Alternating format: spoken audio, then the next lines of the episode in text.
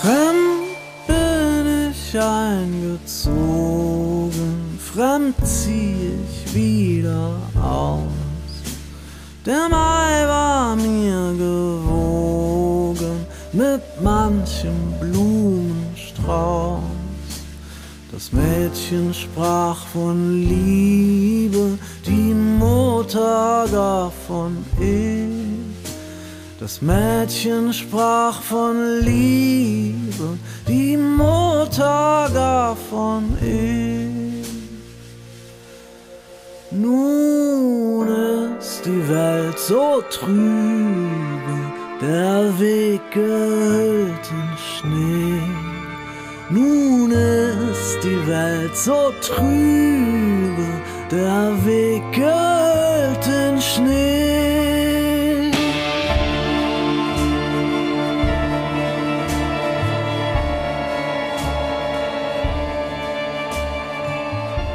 Hallo liebe Hörerinnen und Hörer, nun ist die Welt so trübe, der Weg gehüllt in Schnee. Diese traurigen, fast schon depressiven Zeilen singt hier Giesbert zu Knupphausen.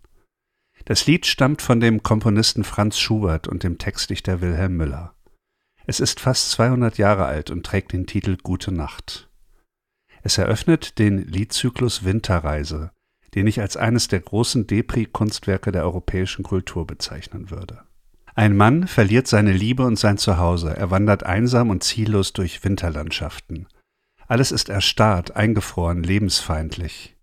Lied für Lied steuert die Musik immer weiter hinein in völlige Ausweglosigkeit. In dieser Folge der Zeitgeister möchte ich einmal dem Zusammenhang zwischen Klima und Krise nachgehen. Warum hat der Winter einen solchen Schrecken für uns? Warum taucht er immer wieder auf als Bild, als Folie für schwere Zeiten? Wir sitzen doch alle heute in heizbaren Häusern und doch ist der Winter eine Zeit, die man eher übersteht als genießt, und für viele ist sie eng verbunden mit düsteren seelischen Zuständen. Haben die harten Winter der Nordhalbkugel unser Seelenleben geprägt, oder ist es umgekehrt, projizieren wir unsere schlechten Gefühle auf die kalte Jahreszeit? Was haben überhaupt Jahreszeiten und innere psychische Landschaften miteinander zu tun? Um dem ein bisschen auf den Grund zu gehen, werde ich mit dem Sänger Giesbert zu Knüpphausen und dem Pianisten Kai Schumacher darüber sprechen, warum sie Schuberts Lieder neu aufgenommen haben und warum diese uns so zeitlos erscheinen, vor allem jedes Jahr im Winter.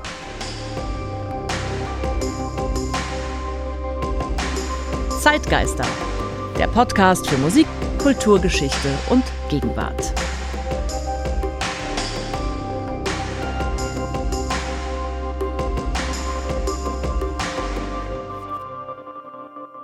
Mein Name ist Ralf Schlüter. Ich produziere den Podcast Zeitgeister zusammen mit der Zeitstiftung Ebelin und Gerd Bucerius.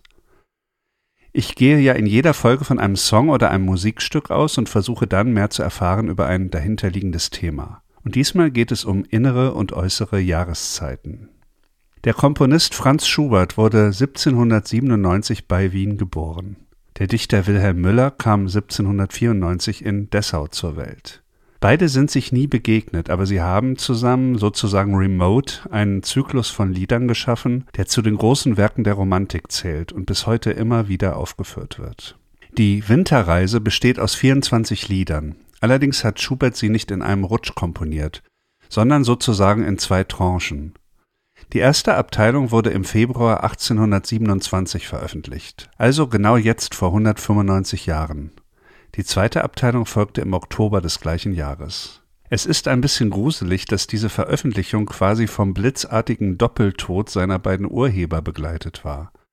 Müller starb in diesem Jahr 27 an einem Herzschlag, er war 32 Jahre alt. Schubert starb im darauffolgenden Jahr mit nur 31 Jahren. Er litt an einer Syphilis, die Todesursache soll aber der Typhus gewesen sein.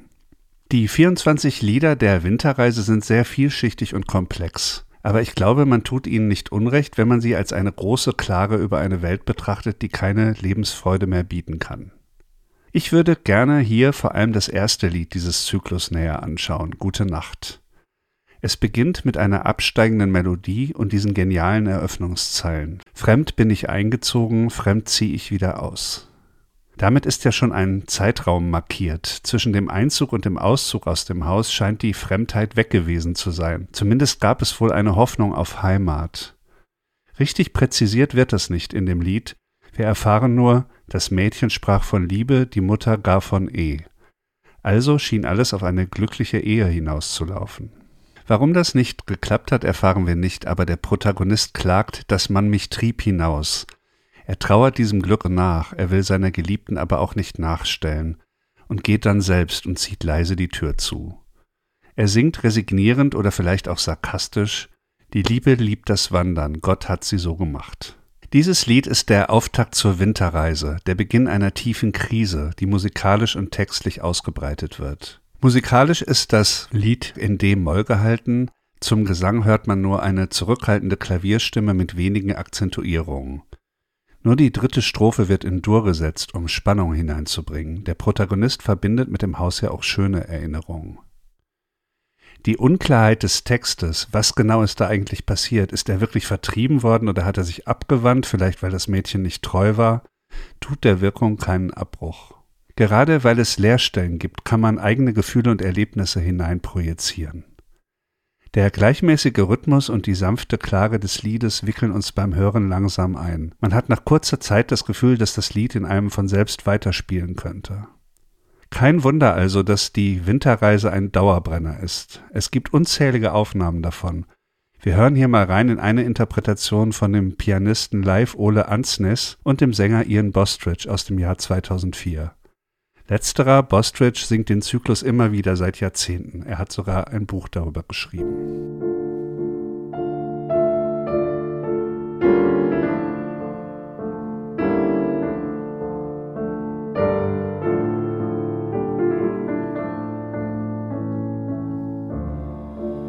Fremd bin ich eingezogen, fremd zieh ich wieder aus.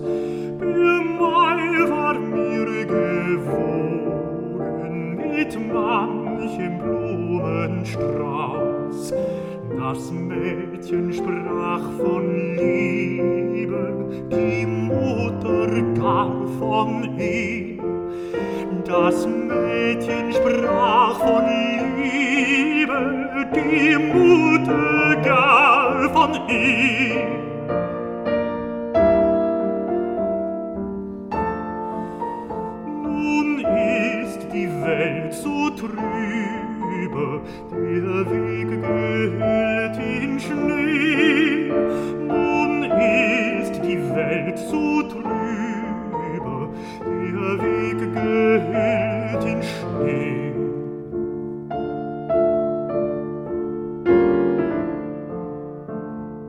Immer mal wieder haben auch Sänger, die nicht klassisch geschult waren, Gute Nacht aufgenommen. Es gibt zum Beispiel eine Version des Liedermachers Hannes Wader. Die aktuellste Neuinterpretation erschien im vergangenen Jahr. Sie stammt vom Singer-Songwriter Giesbert zu Knüpphausen und dem Pianisten Kai Schumacher. Bei ihm wird die einsame Klavierklage zum üppig arrangierten, kinohaften Drama.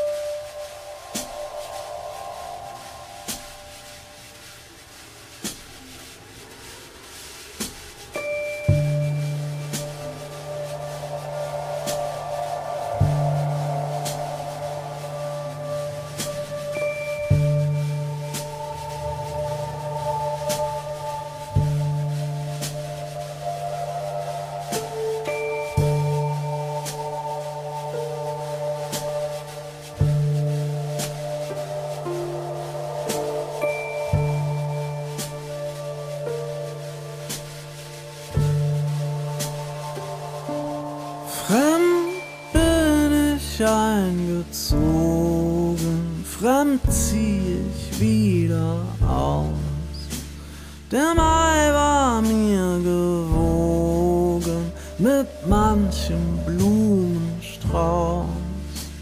Das Mädchen sprach von Liebe, die Mutter davon ich. Das Mädchen sprach von Liebe, die Mutter davon ich. Nun ist die Welt so trübe, der Weg gehüllt in Schnee. Nun ist die Welt so trübe, der Weg gehüllt in Schnee.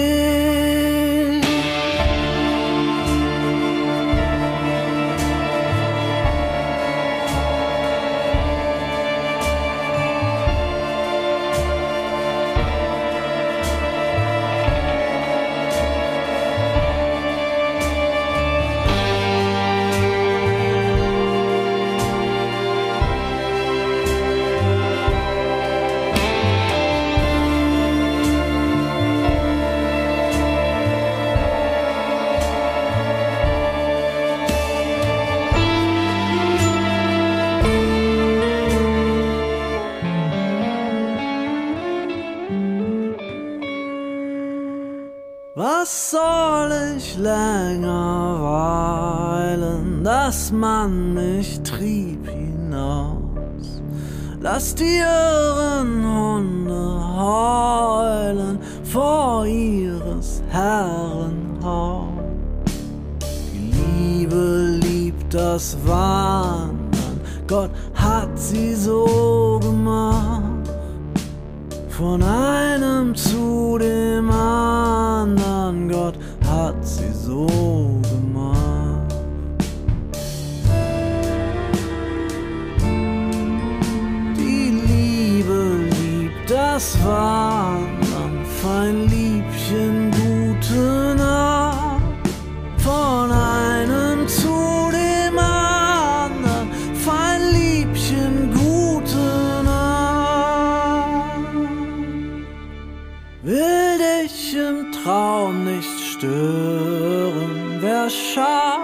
deine Ruhe? Sollst meinen Tritt nicht hören, sacht, sacht die Türe zu. Schreib im Vorübergehen ans Tor dir gute Nacht, damit du mögest sehen, an dich hab ich gedacht, an dich hab ich gedacht.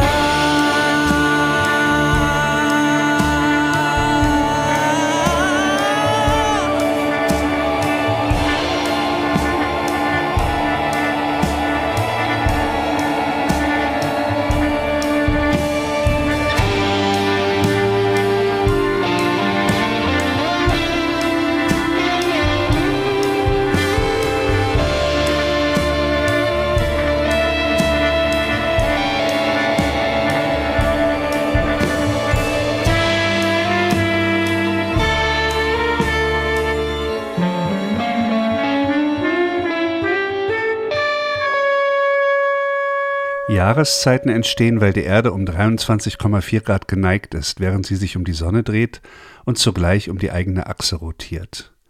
Die einzelnen Teile der Erde sind dadurch zu unterschiedlichen Zeiten in unterschiedlicher Intensität der Sonne ausgesetzt. Andere sind über lange Zeiträume von ihr abgewandt. In Europa sprechen wir von vier Jahreszeiten. Zwei davon werden sehr stark als Übergang wahrgenommen, Frühling und Herbst. Zwei verkörpern einen bestimmten Zustand sehr rein, Sommer und Winter. Es gibt den Winter ja auch auf der Südhalbkugel, dort sieht er aber ganz anders aus. Dieser Winter bei uns hier wird deshalb Nordwinter genannt. Er beginnt meteorologisch am 1. Dezember und endet am letzten Tag des Februar. Wie kalt es im Winter bei uns wird, das ist nicht nur jedes Jahr ein bisschen unterschiedlich, sondern auch in jeder Epoche. Es gab in Europa mal eine Zeit, als die Winter immer kälter wurden, immer länger und in ihren Auswirkungen immer verheerender. Die Zeit von etwa 1570 bis 1700 wird die kleine Eiszeit genannt. Damals war es durchschnittlich zwei bis drei Grad kälter als zuvor. Der kleinen Eiszeit war die sogenannte mittelalterliche Warmperiode vorausgegangen. Der Historiker Philipp Blom hat im Jahr 2017 ein interessantes Buch über die kleine Eiszeit veröffentlicht. Es heißt Die Welt aus den Angeln und beschäftigt sich mit den gesellschaftlichen Auswirkungen dieser Kälteperiode. Damals herrschte noch das Feudalsystem mit leibeigenen Bauern. Die Wirtschaft und das gesamte Leben der Menschen hing zu 100 Prozent an der Landwirtschaft und speziell an der Produktion von Getreide. Ernteausfälle waren eine Katastrophe. Blom beschreibt die kleine Eiszeit in wenigen Sätzen. Zitat die Themse war bis nach London hinein so dick zugefroren, dass Marktstände auf dem Eis errichtet werden konnten. Der französische König Heinrich IV. war eines Morgens mit vereistem Bart aufgewacht. Der Wein fror in den Fässern ein, in Europa fielen Vögel mitten im Flug erfroren auf den harten Boden, und tiefer Schnee bedeckte Teile von Italien und Spanien. Europa war ein eisiges Reich. Zitat Ende. Eines der eindrucksvollsten Gemälde aus der Frühzeit dieser kleinen Eiszeit trägt den Titel Jäger im Schnee in Klammern Winter. Es wurde 1565 gemalt von dem niederländischen Künstler Pieter Bruegel dem Älteren als Teil eines Jahreszeitenzyklus. Der zurückliegende Winter 64-65 war ungewöhnlich hart gewesen, und das war, wie wir heute wissen, erst der Anfang. Ich habe das Bild verlinkt. Sehr interessant, sich das anzuschauen. Der Maler blickt von einer Anhöhe aus auf ein vollkommen eingeschneites Dorf. Unten sieht man Menschen auf mehreren zugefrorenen Wasserflächen Vergnügungen nachgehen. Sie laufen Schlittschuh und spielen eine Art Hockey. Eisstöcke kommen auch vor. Doch die Menschen sind schwarz gemalt. Ihre mutmaßlich fröhliche Stimmung reift nicht auf das Bild über. Im Vordergrund sieht man drei Männer von einer Jagd zurückkehren, die offensichtlich wenig erfolgreich war. Nur ein einzelner Fuchs konnte erlegt werden. Auch das ist schon ein schlechtes Zeichen, denn Füchse hat man nur in absoluten Notsituationen gegessen. Die Spieße der anderen beiden Männer sind leer. Das Bild von Breuche spricht das Hauptproblem der kleinen Eiszeit an. Sie produzierte Mangel und machte es den Menschen schwer zu überleben. Eine düstere Stimmung geht von den Figuren aus. Breuche zeigt eine Welt, die vom Winter ganz beherrscht wird. Die kulturellen Auswirkungen der kleinen Eiszeit waren erheblich. In einer christlich geprägten Welt versuchte man in den Veränderungen eine Bedeutung zu erkennen, vielleicht so etwas wie die Strafe Gottes. Es war ja auch die Zeit der Hexenverfolgung. In den Anklageschriften tauchte jetzt immer häufiger der Vorwurf auf, die sogenannte Hexe hätte Unwetter verursacht. Schubert komponierte seine Winterreise Jahrhunderte später. Die kleine Eiszeit galt damals schon als überwunden. Es ist sowieso absolut zweifelhaft, wann die genau anfing und wann sie endete. Das ist klar, das ist unter Wissenschaftlern umstritten. Aber selbst wenn sie vorbei war in Schuberts Zeiten, sie hatte sich in das Gedächtnis eingeschrieben, als eine Erfahrung, die man durchaus mit anderen Katastrophen wie der Pest vergleichen kann.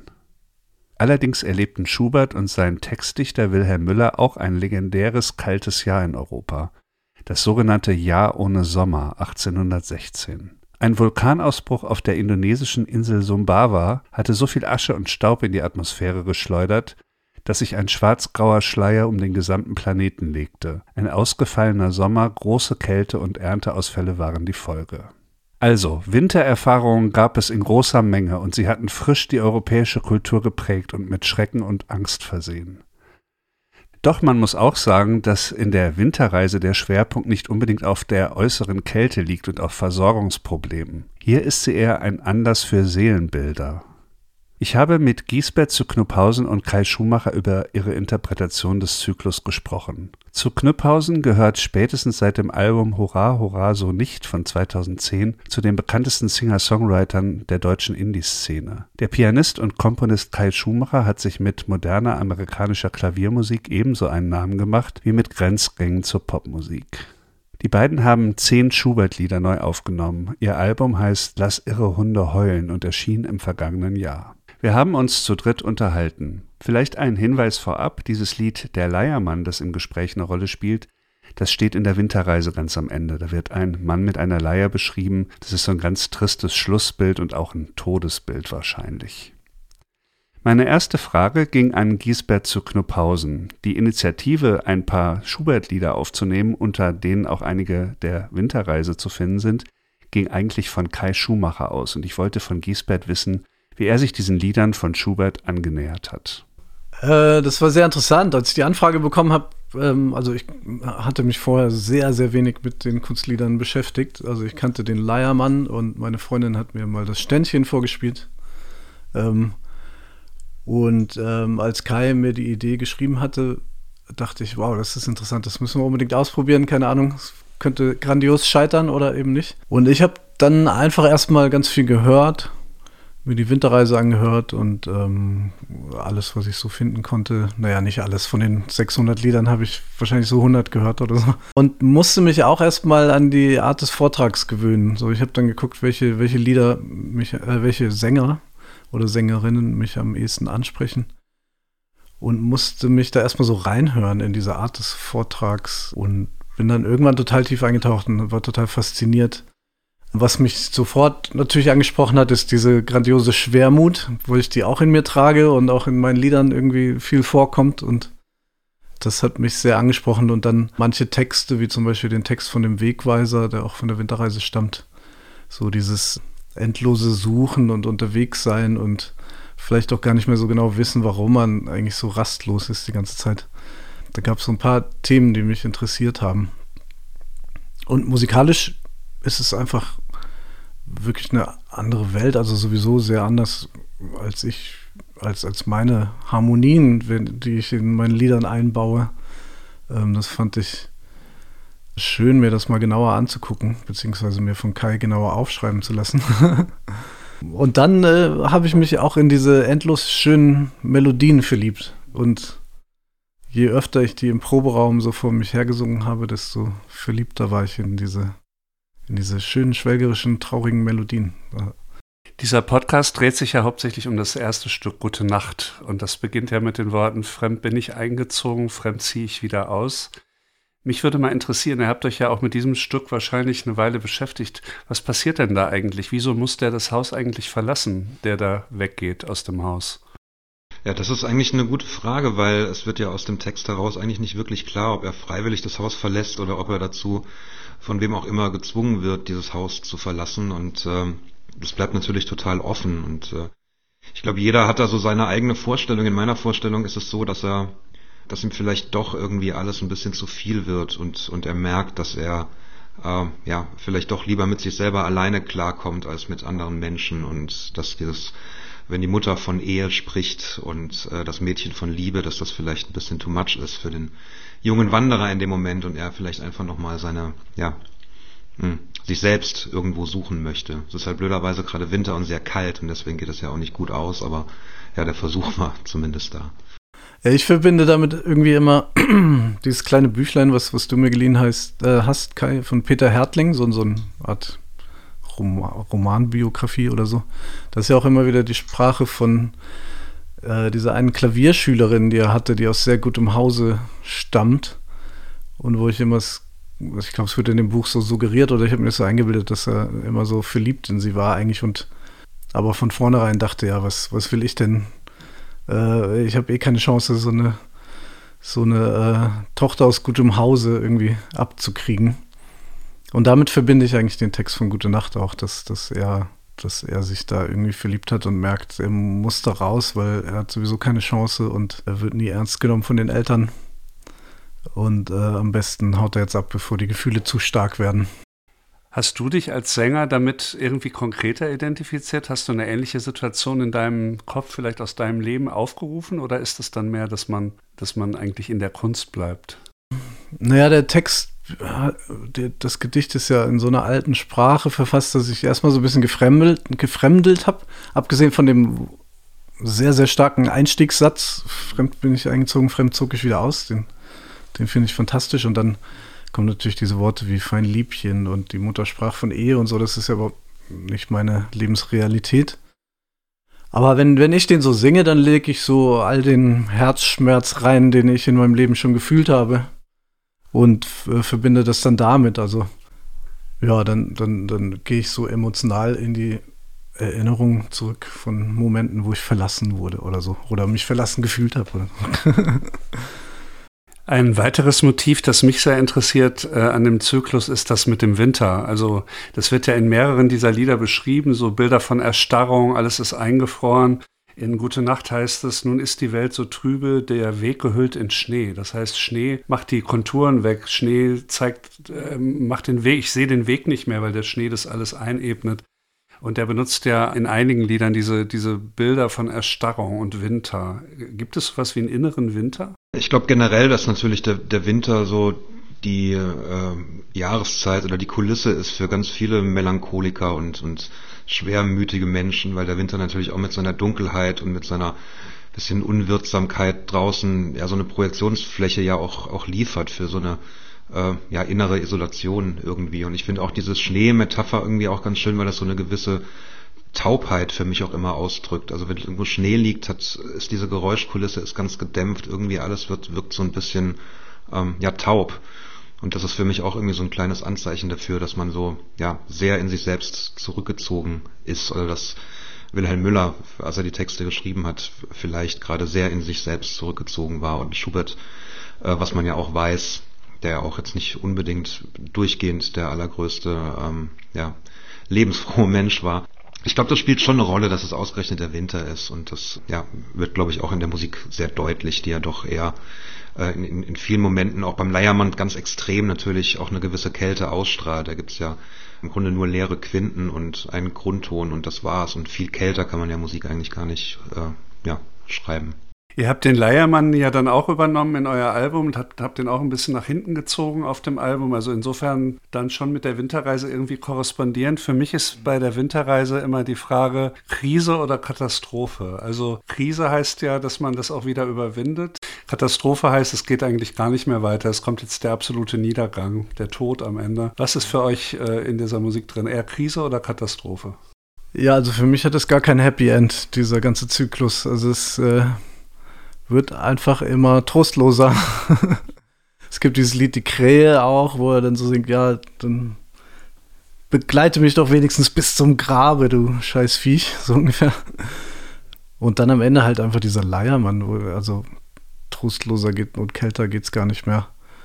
Wo er, wo er dann so sagt, ja, dann muss ich wohl mit dir mitgehen, weil irgendwie strahlt es für mich überhaupt keine Hoffnung mehr aus. Also Katastrophe. Ja, wenn man es biografisch jetzt auch sieht, Schubert hat danach zwar noch einen Frühling erlebt, aber war auch gesundheitlich nicht mehr so ganz auf der Höhe zu der Zeit. Also man kann es ja schon so ein bisschen auch als äh, biografischen Abschied deuten und äh, von dem her bin ich auch eher auf der Seite Katastrophe, ja. Giesbert zu Knüpphausen und Kai Schumacher. Beide sagen ja übereinstimmend, dass es hier um eine Katastrophe geht und nicht um eine Krise. Krise haben ja die Eigenheit, dass man sie überwinden kann. Hier wird aber die Einsamkeit und die Winterstimmung verabsolutiert und am Ende steht der Leiermann als Todesfigur im letzten Lied. Der Logik der Jahreszeiten folgen Schubert und Müller damit aber nicht. Der Winter ist ja meteorologisch gesehen nur eine von vier Phasen im Jahr. Danach kommt dann direkt der Frühling, das Eis schmilzt, die Natur erneuert sich, im Sommer blüht dann alles. Die Ausweglosigkeit der Winterreise wird von der Natur jedenfalls nicht mitgemacht. Als die kleine Eiszeit in sicherer Entfernung war und das Klima wieder freundlicher, im mittleren bis späten 19. Jahrhundert, begannen in Frankreich einige junge Maler ihre Staffelei in die Natur zu tragen. Die sogenannte Schule von Barbizon und dann später die Impressionisten profitierten von der Erfindung der Farbtube. Jetzt konnte der Maler oder die Malerin mit dem ganzen Handwerkszeug, das man zum Malen brauchte, an die frische Luft gehen. Das tat man natürlich vor allem im Frühling und im Sommer. Schaut euch mal das Gemälde Camille Monet und Sohn Jean auf dem Hügel von Claude Monet an. Es wurde 1875 gemalt und ich habe es verlinkt. Es zeigt die beiden Figuren in einem simplen Setting. Unten ist eine Wiese, oben ist der Himmel mit ein paar sonnendurchtränkten Wolken. Wie Monet hier mit seiner entgrenzenden Maltechnik und dem Farbenzauber den Sommer feiert, das finde ich atemberaubend. Im Sommer kann das Glück einfach nur darin bestehen, draußen zu sein.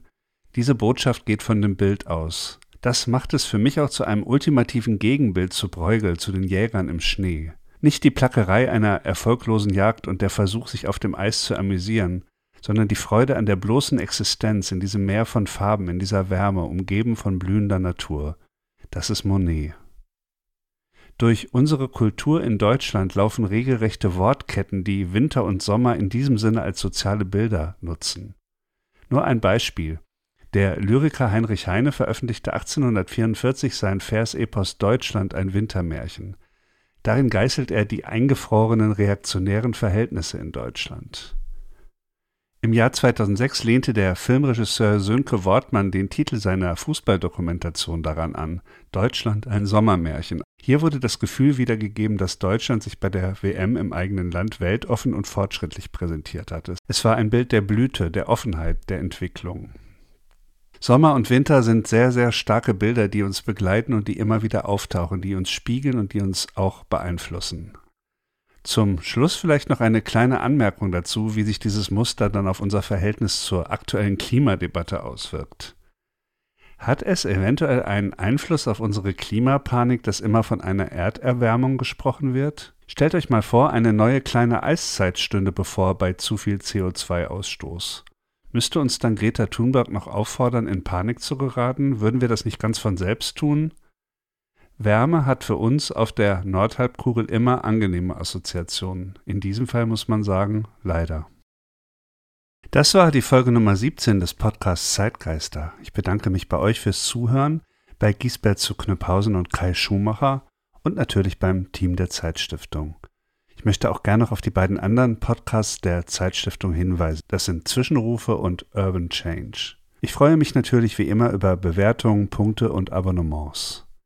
Die nächste Folge Nummer 18 der Zeitgeister wird sich mit einem warmen Thema beschäftigen, mit der Frage des Urlaubs und wie es eigentlich zum modernen Tourismus kommen konnte. Anhand von Astrudo Gilbertos Girl from Ipanema. Im März. Bis dahin verabschiedet sich am Mikrofon Ralf Schlüter. Tschüss.